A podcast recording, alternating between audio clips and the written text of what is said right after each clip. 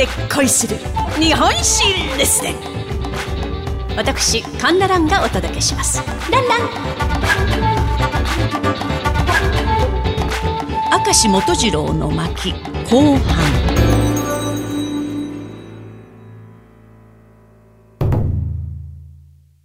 川上総録に見出され、情報証拠の道を歩み始めた明石元次郎。明治34年1月15日、フランス公使館付き武官となり、1年8ヶ月のフランス勤務で、フランス語ほぼマスター。そればかりではなく、ヨーロッパとロシアの関係、状況、または歴史、文化をくまなく調べ上げたのです。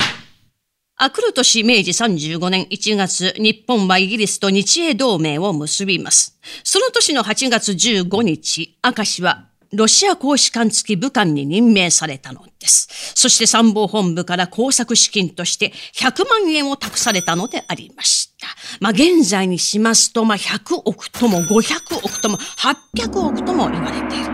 まあ、この采配をいたしましたのが陸軍の知恵袋と言われました小玉源太郎だったたのです。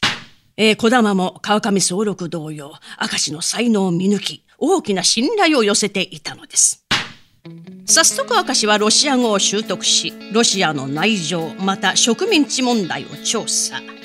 またロシアに圧迫されている国のロシアに対する抵抗運動、対ロシア情報を知るため、ヨーロッパ各国の新聞雑誌を取り寄せまして、寝る間も惜しんで読み漁り勉強したのです。そしてさらにロシア国内にスパイを潜り込ませ、旅順の防衛体制、またバルチク艦隊の編成、進路情報などを調べ上げたのです。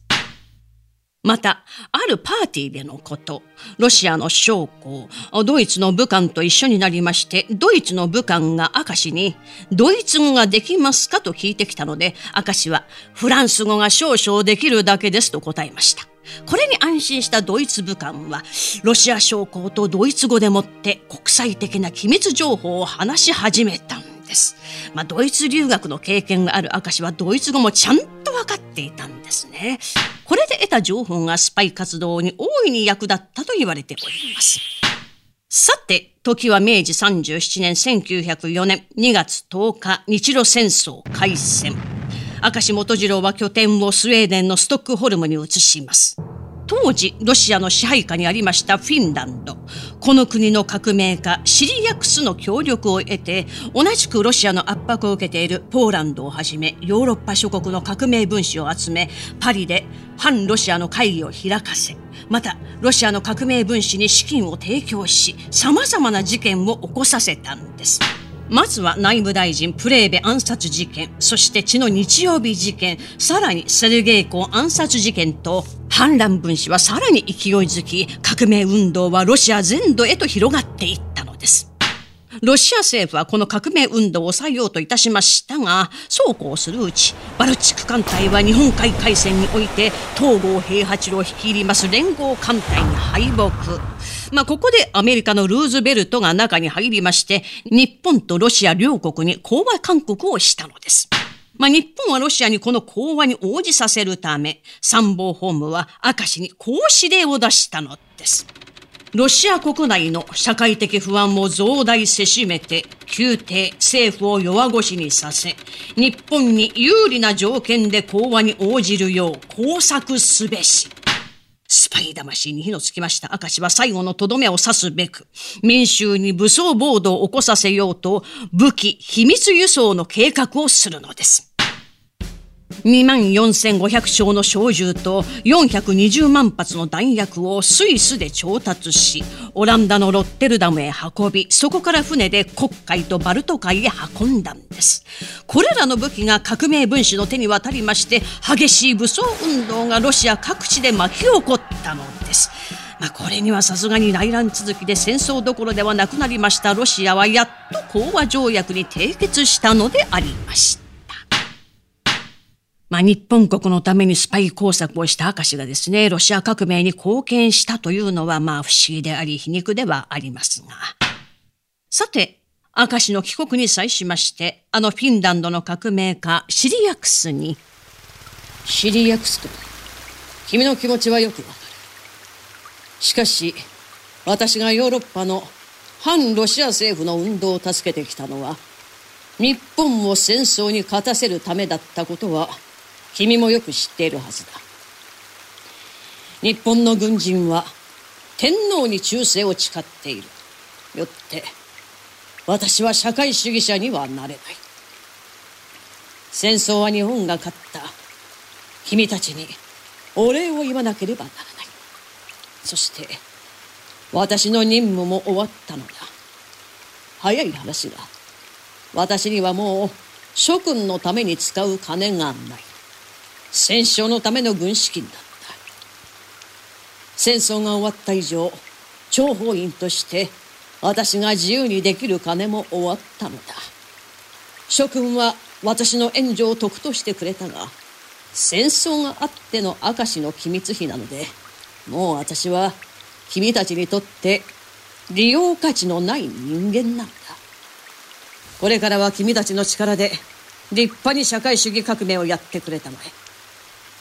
私は日本からそれを見守っているよこうして5年に及ぶヨーロッパ、ロシアでの暴略、諜報、広報拡乱活動に終止符を打ち、帰国の途に就いたのでありました。明石に託されました100万の工作費は、この時30万ほど余ったんですが、この残金で豪遊したり、女遊びをしたり、することなくですね、明石はそのまま参謀本部に返却したと言います。後年の明石は大正7年第7代台湾総督に任命されまして、この地におきまして水力発電事業を手掛け、また鉄道の新設、教育機関の拡充、まあ例えば台湾人も望めば日本本国にあります学校に入学できるという制度を作ったんです。そしてゆくゆくは総理大臣になるであろうと言われておりました明石でしたが、公務で帰国中、ふるさとの福岡にて息を引き取ったのでありました。去年55。彼はこのような言葉を残しております。暴略は誠なり。相手から情報を得るためには最も大切なことは相手の信頼を得ることであると。そしてスパイ勤務は軍隊を持つ国であれば最も重要な事務に属するが、何分にも方法、手段、経験が少なすぎる。また、洋の東西を問わず、将校にとってこの任務は至難と言える。どうかすれば、いやしくも恥ずかしい、後ろめたさがあるなどの理由から、任務を嫌がる傾向にあるのだ。将来においてこうした問題や課題をいかに克服すべきか、今こそ必要であると信ずるものである。情報戦を制する者は戦いを制すると言いますが、この明石の言葉は時空を超え、現在の日本に痛烈なメッセージを投げかけているのではないでしょう。日本国のため、指針を捨て、命がけで商法活動し、日露戦争勝利へと導いた影の立役者であり、世紀の情報将軍、明石元次郎の一席。これをもって読み終わりといたします。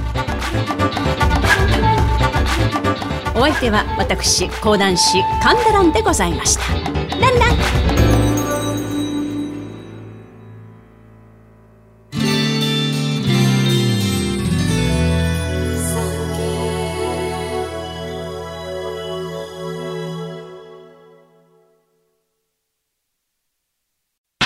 神田蘭の5分で恋する日本史列伝第2弾オンライン講演会配信中パチパチパチパチ昭和20年、満州と内蒙古に迫るソ連軍から4万人の居留民を救いました陸軍中将根本博戦後、蒋介石率いる中国国民党の軍に参加、台湾を守ったのです。私神田蘭の講談と日本経済大学久野淳先生の名解説で語ります。詳細は概要欄のリンクまたは 3KID イベントで検索を。